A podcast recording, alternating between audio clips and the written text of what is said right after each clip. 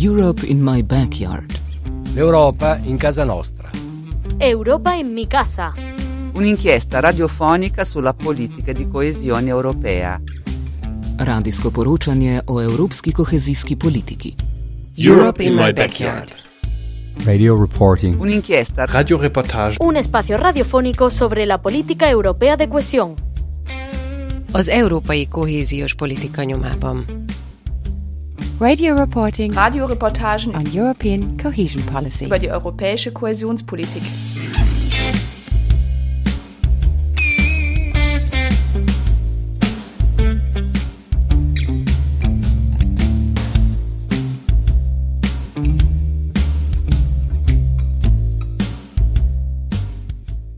Évről évre egyre jobban szembesülünk vele, hogy milyen mértékben változik az időjárásunk.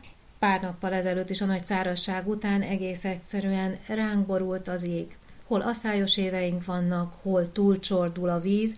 Néha ez is előfordul, hogy az évi vízmennyiség az annyi, amennyi általában szokott lenni, csak éppen az eloszlása egészen fura módon történik. Szóval egyre több olyan projektre van szükségünk, ami megoldja ezt a helyzetet, és a vízgazdálkodásunk elég nehéz feladatok előtt áll. A Balaton vízelvezető rendszer korszerűsítése projekt, mely az Európai Unió kohéziós alapjának segítségével is jön létre, Többek között pontosan azt a célt tűzte ki maga elé, hogy a vízgazdálkodást és a vízelvezetési problémákat a Balaton környékén a Sió csatornánál megoldja. Nézzük meg, hogy honnan indult ez a projekt, mik voltak a sarokpontjai, és végül hova fog eljutni. Mindenben a segítségünkre dr. Csonki István, a Közép-Dunántúli vízügyi igazgatóság igazgatója lesz. Köszönöm, hogy itt van velünk. Kezi csókolom, köszöntöm és a hallgatókat. Elindult a Balaton vízszintjét szabályozó fejlesztés, korszerűsítési munkák történnek, és ahogy önök nevezik, a nagy műtárgyakon és a Sió csatornán.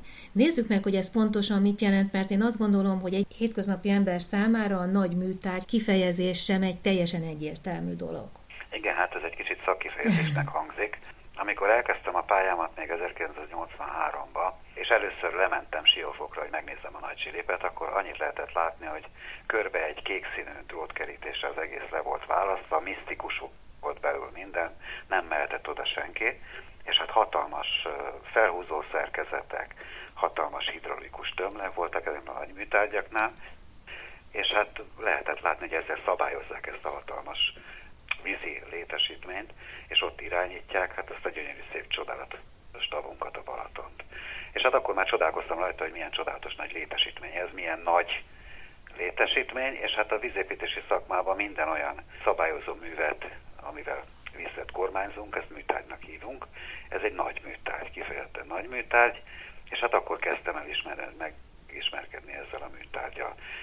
Ez, ez, ez, ez a jelenlegi állapotban, tehát most már elbontás alatt lévő zsiliprendszer 1947-ben épült, tehát közel 80 évig szolgálta a Balatont, és hát ha valaki belegondol, azért 1947 háború utáni utolsó két év. Egyrészt az építőanyagokban se álltunk olyan nagyon jól, gondolom a gépesítéssel sem álltak a kollégák olyan nagyon jól, és hát az alapanyaggal és a technológiával sem. De 80 évig bírta ez a műtárgy, ami kiszolgálta, hogy amikor nagy vizek érkeztek a Balatonba, akkor le tudtuk engedni ezeket a felesleges vizeket. Kitöltötte azt az időszakot, amit mi műszaki élettartamnak nevezünk, és már kezdődtek azok a jelek mutatkozni a műtárgyal, nem csak a műszaki avulás is, hanem gyakorlatilag a kapacitás csökkenése is, hiszen 40-50 köbméternél nem tudtunk másodpercenként már többet tenni, és egyre több volt a meghibásodás.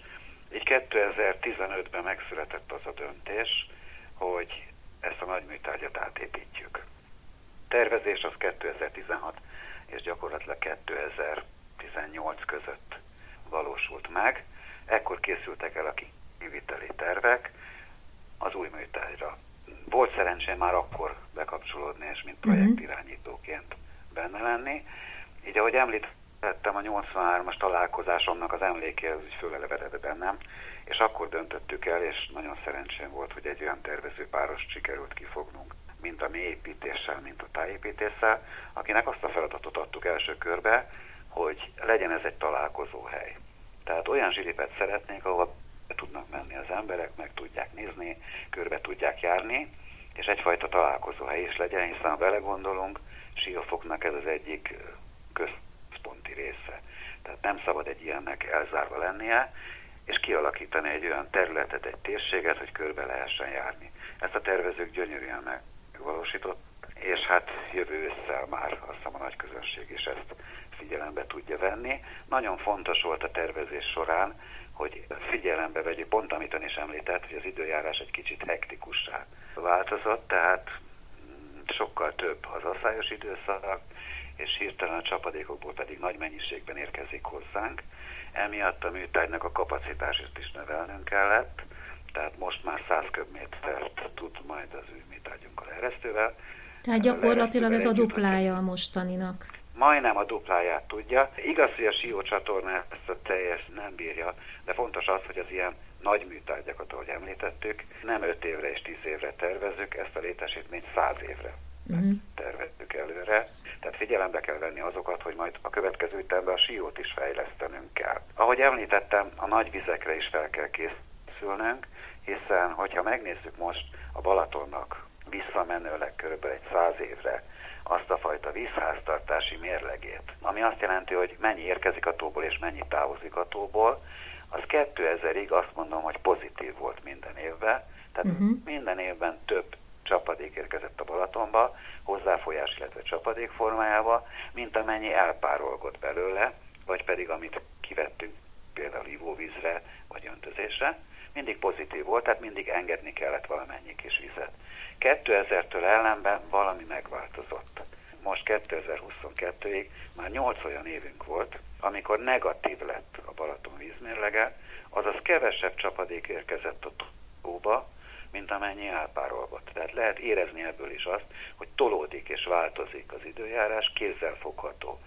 Emiatt kell nekünk gyakorlatilag arra is felkészülni, hogy kisvízis és nagyvízis is, és erre az új műtágy tökéletesen alkalmas lesz. De a nagy műtágy most nem csak ebből a siófoki részből áll, hiszen ott két létesítmény uh-huh. fog mhm. megvalósulni. Az egyik a hajózsilép, ami már elkészült, és a leeresztő zsilip mellette, ami gyakorlatilag most van építés alatt, de a tavaly évben már elkészült Kilitinél egy másik duzzasztó, ami teljesen új helyen épült, egy vadonatúj duzzasztó.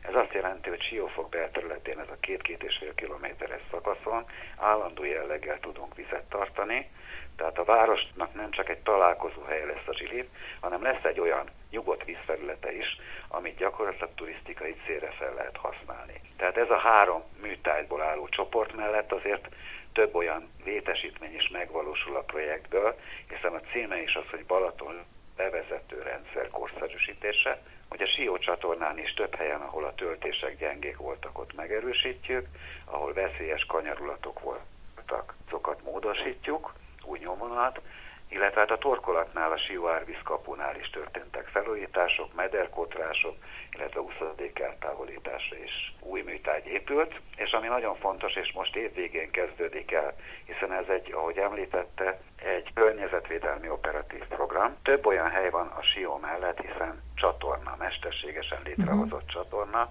hogy nagy viccek idején a völgyeletekbe, tehát a mellette lévő területeken mezőgazdasági területeken megjelentek mindig a belvízfoltok. Na most ezeket folyamatosan akkor vissza kellett szivattyúzni a sióba, jelentős költséggel. Sikerült most Pincehely, Simontornya térségébe egy olyan belvizes területet találnunk, ahol most terveztünk, és a tervezés elkészült, most már az engedélyezése van folyamatban, egy vízes élőhelyet, azaz ezen a területet megvásároljuk az ottani tulajdonosoktól, és kialakítunk egy olyan idézőjelben mondva mocsárvilágot, ami régen is volt a Sió mellett, hát hiszen a Sió sárvízvölgye az egy ilyen terület volt, visszaállítjuk ezt a vízes élőhelyet, tehát amikor már nagyobb vízeresztés lesz, vagy nagyobb árhullám le például a kaposon, akkor gyakorlatilag itt már nem kell szivattyúzni, hanem megtelik majd ez a vízes élőhely vízzel, és az ott lévő természetes növény és állatvilágok visszaalakulni. Tehát uh, itt egy mesterséges beavatkozás mellett ugyanúgy visszaadunk területeket a természetnek is. Ugye az idei nagyon a szájos nyár, az gondolom, hogy úgy különben is a vízgazdálkodás teljesen új feladatok elé állította, és ahogy mondta, ezek a hektikus évek, látványos, ahogy a Balaton víz szintje csökkent, tehát hogy én amikor lementem először idén a Balatonhoz így nyár vége felé, megdöbbentem, hogy mennyivel lejjebb van a víz. Ez milyen új feladatok elé állítja úgy egyáltalán a vízgazdálkodást? Akkor térjünk vissza először arra, hogy amit látott ön most. Jó. szóval négy-öt évvel ezelőtt, amikor először megfogalmazódott az, hogy mit lehetne csinálni, hiszen valamit kell csinálni a üdülési szezonra a Balaton viszintjével, akkor sok elképzelés, hiszen már nem csak öt évvel ezelőtt, hanem már mondhatom azt, hogy 15 évvel ezelőtt is a mesterséges vízpótlásra készültek különböző tervek és elképzelések. Ezeket most megint elővettük és gyakorlatilag ugyanaz, ami akkor volt a vélemény, máshonnan külső vízpotlást a Balatonba hozni, tehát idegen vízgyűjtő területről, akár Dráva, Múra vagy Rába, nagyon nagy környezeti kockázattal járna a Balaton térségébe, így egyetlen egy olyan lehetőségünk maradt, ami, ami számba jöhetett az, hogy a szabályozási felső szintjét megemeltük a Balatonnak. Uh-huh. Tehát a régi 100, illetve 110 cm-ről 120 cm-re emeltük fel a felső szabályozási szintet, azaz amikor csapadékos időszak jön, akkor egy többlet tározást csinálunk a tóban, természetesen ehhez megfelelően műszaki beavatkozások kellenek. Több között, amiről most beszéltünk is, a leeresztő zsilép kapacitás uh-huh. növelése, hiszen ha nagyobb a víz, akkor az elöntés miatt, ha még rájön egy nagyobb eső, akkor hirtelen kell emelni, engedni. Ez azt jelenti, hogy olyan műtárgy kell, amire gyorsan tudunk ehhez alkalmazkodni de akkor elkészültek azok a hatástanulmányok is, hogy a 120 centi milyen környezeti változást fog okozni a Balatonnál, ha a felső szabályozási szintet felemeljük. Akkor nagyon sok olyan hang elhangzott, hogy igen, de hát a tónak van egy természetes vízszint ingadozása, és hát azt jó lenne követni, hiszen az itt élő növény és állatvilág úgy alakult ki, hogy ehhez hozzászokott. Tehát ez a 40-50 cm-es évközbeni ingadozást, ezt szerették volna ugyan hogy visszaállítani, mi mondtuk, hogy igen, a 120 centi nem azt jelenti, hogy állandóan 120-on fogjuk uh-huh. tartani a Balatont, hanem a tavaszi időszakban, amikor a feltöltés van, akkor 120, és utána úgyis az apadás következtében lemegy. Hát nagyon sok ilyen negatív hang volt, hogy ez nem biztos, hogy így fog történni. Hát az idei év azért bebizonyította ezt, hogy gyakorlatilag az 50 centis ingadozás megvan.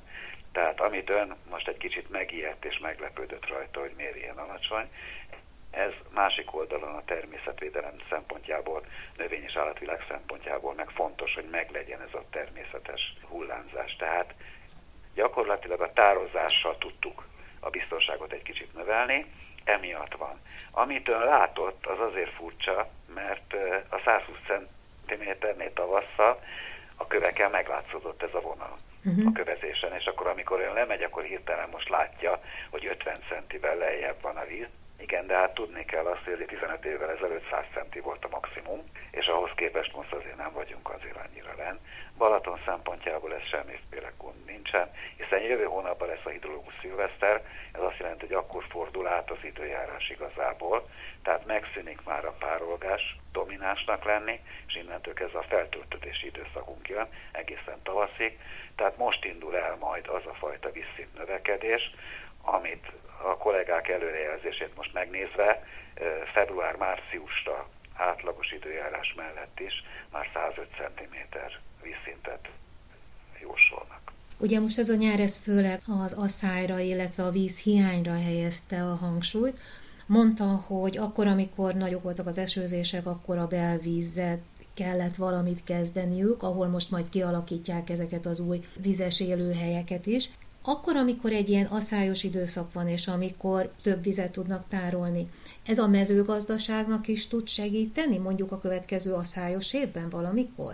Mindenképpen, hiszen a meglévő rendszerünk azért elődeink előrelátásának figyelembevételével már azért nagyjából kialakult, hiszen ha most nézzük a vízügyigazgatóságon működési területét, akkor azt mondom, hogy nagyon ügyesen dombvidéki tározókat alakítottak ki. Tehát uh-huh. ahogy a Pátka, Zámoly, Fehérvár, Csurgó, ami gyakorlatilag felfogja azokat a dombvidéki területekről érkező csapadékokat. És hát tudni kell azt, hogy ezek több mint 10 millió köbméter tárolására alkalmasak, és ezeket le lehet engedni a sárvíz csatornán, a csatornán, illetve hát az alsó részen a Siófoki része, vagy a Simontornyai alatti részen már be lehet táplálni ebbe a részbe. Gyakorlatilag ez a, most az idei asszályos évben például, ami nálunk itt Réti Major környékén a nagyhalastavi gazdálkodóknál semmiféle problémát nem jelentett, hiszen egész évben tudtunk nekik a tározókból, fehérvárcsurgói tározóból annyi vizet biztosítani, hogy a halastavuk egész évben gyakorlatilag ellátott, jó ellátottsággal bírt. De hogyha visszatérünk egy kicsit, és amit ön kérdezett most a Balaton esetében is, a Balaton levezető rendszernek, ez most az egyes üteme volt, ami megvalósul, a hosszú távú tervek között szerepel ugyanígy, hogy csinálnánk egy átkötő csatornát. Cece térségében, hiszen itt párhuzamosan a Nádor és a Sió csatorna fut egymás mellett, és ennek a két folyónak a közép gyönyörű szépen föl lehetne használni tározásra. Ez azt jelenti, hogy a balatoni vízeresztés, ha bekövetkezik, akkor nem hasznosítatlanul lefolyna a Dunába, hanem ebben a térségbe fel tudnánk ezt fogni és be tudnánk tározni.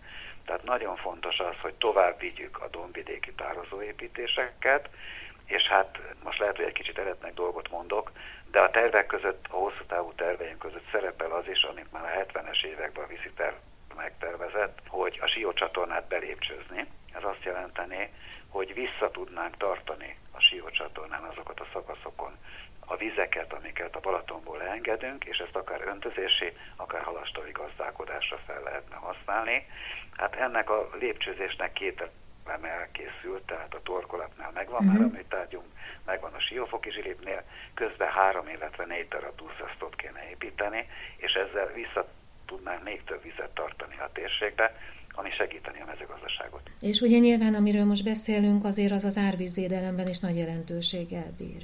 Igen, hát azért említettem, hogy itt töltésfejlesztés is mhm. végrehajtódott, hiszen bármilyen furcsán is hangzik, amikor a Dunán egy árvíz jön le, akkor gyakorlatilag a Siónak az alsó szakasza ugyanolyan árvízvédelmi töltésként ki van építve egészen Simontornyáig, hiszen a Dunának egy olyan visszaduzasztó hatása van, hogy ott is elsőrendű árvízvédelmi vonalat építettünk ki, tehát az árvízvédekezés ugyanúgy szerepel, a nagy vizek elleni védekezés ugyanolyan fontossággal bír, mint a kis vizek elleni védekezés, ahogy említettem, pont a duzzasztása és a víz visszatartása. A kettőnek az egyensúlyát kell megtalálni. Én néztem a látványterveket a honlapjukon, és hát én mindenkinek ajánlom egyébként, hogy nézze meg ez a balatonlevezető.ovf.hu-n. Elképesztően szép lesz ez a rész, tehát hogy gyakorlatilag egy olyan fajta ipari létesítmény készül, amit biztos majd száz év múlva ipari műemlékként fognak kezelni, mert gyakorlatilag ez teljesen megváltoztatja a városképet, vagy legalábbis azt a részét Siófoknak egészen bizonyosan. Hát ez egy központi helyen van, nem véletlen volt, hogy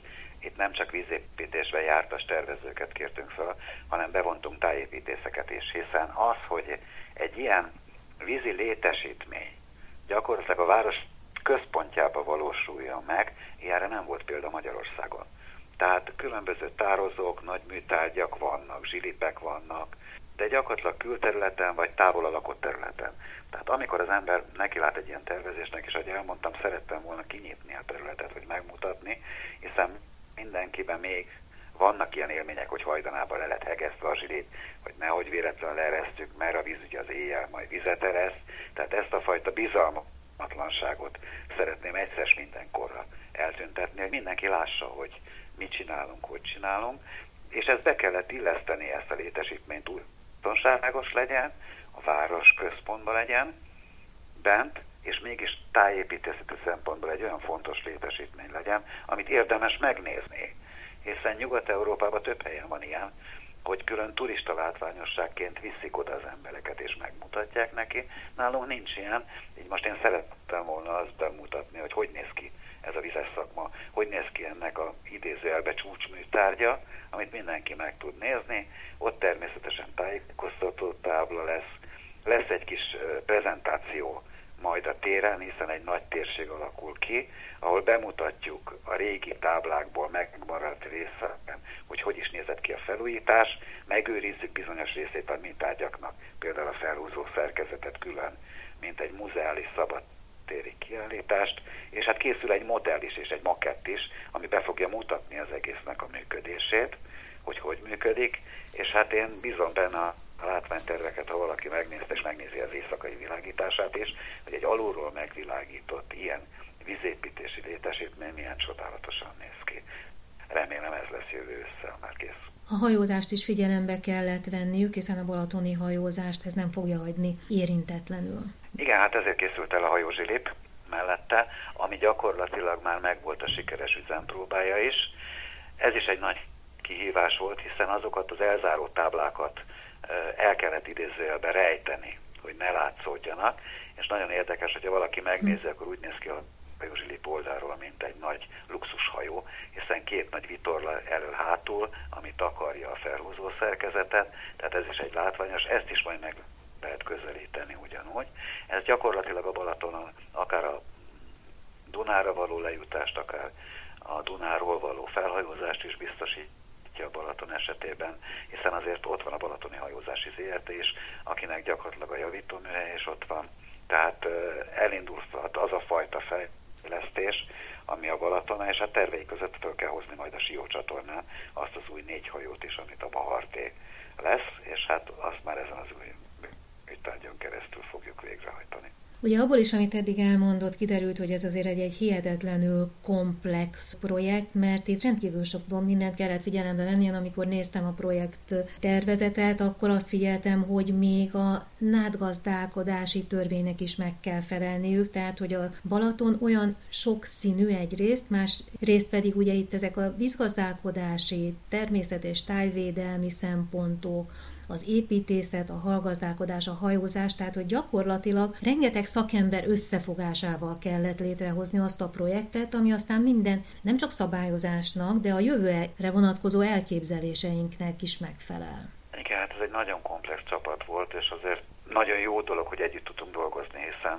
ahogyan is említette, akár a átgazdálkodástól elkezdve, akár azok a környezeti hatásvizsgálatok, vagy a vízes élőhely visszaállítása. Tehát ugyanúgy a természetvédő, környezetvédő kollégákkal együtt kellett dolgozni, hogy megvalósuljon, és hát elmondhatom most itt az áráshoz közeledve, hogy nagyon jó volt az együttműködés végig, akár az engedélyezéssel, akár a tervezéssel, és hát meg kell említeni a kivitelezés minőségét is, hiszen hogyha valaki most uh, már belát a nagy műtárgyakhoz, vagy akár elmegy a kiliti duzzasztóhoz is, láthatja, hogy igen minőségi munka készült el, tehát mind a beton felületek, mind a járórészek első osztályú minőségben valósultak meg.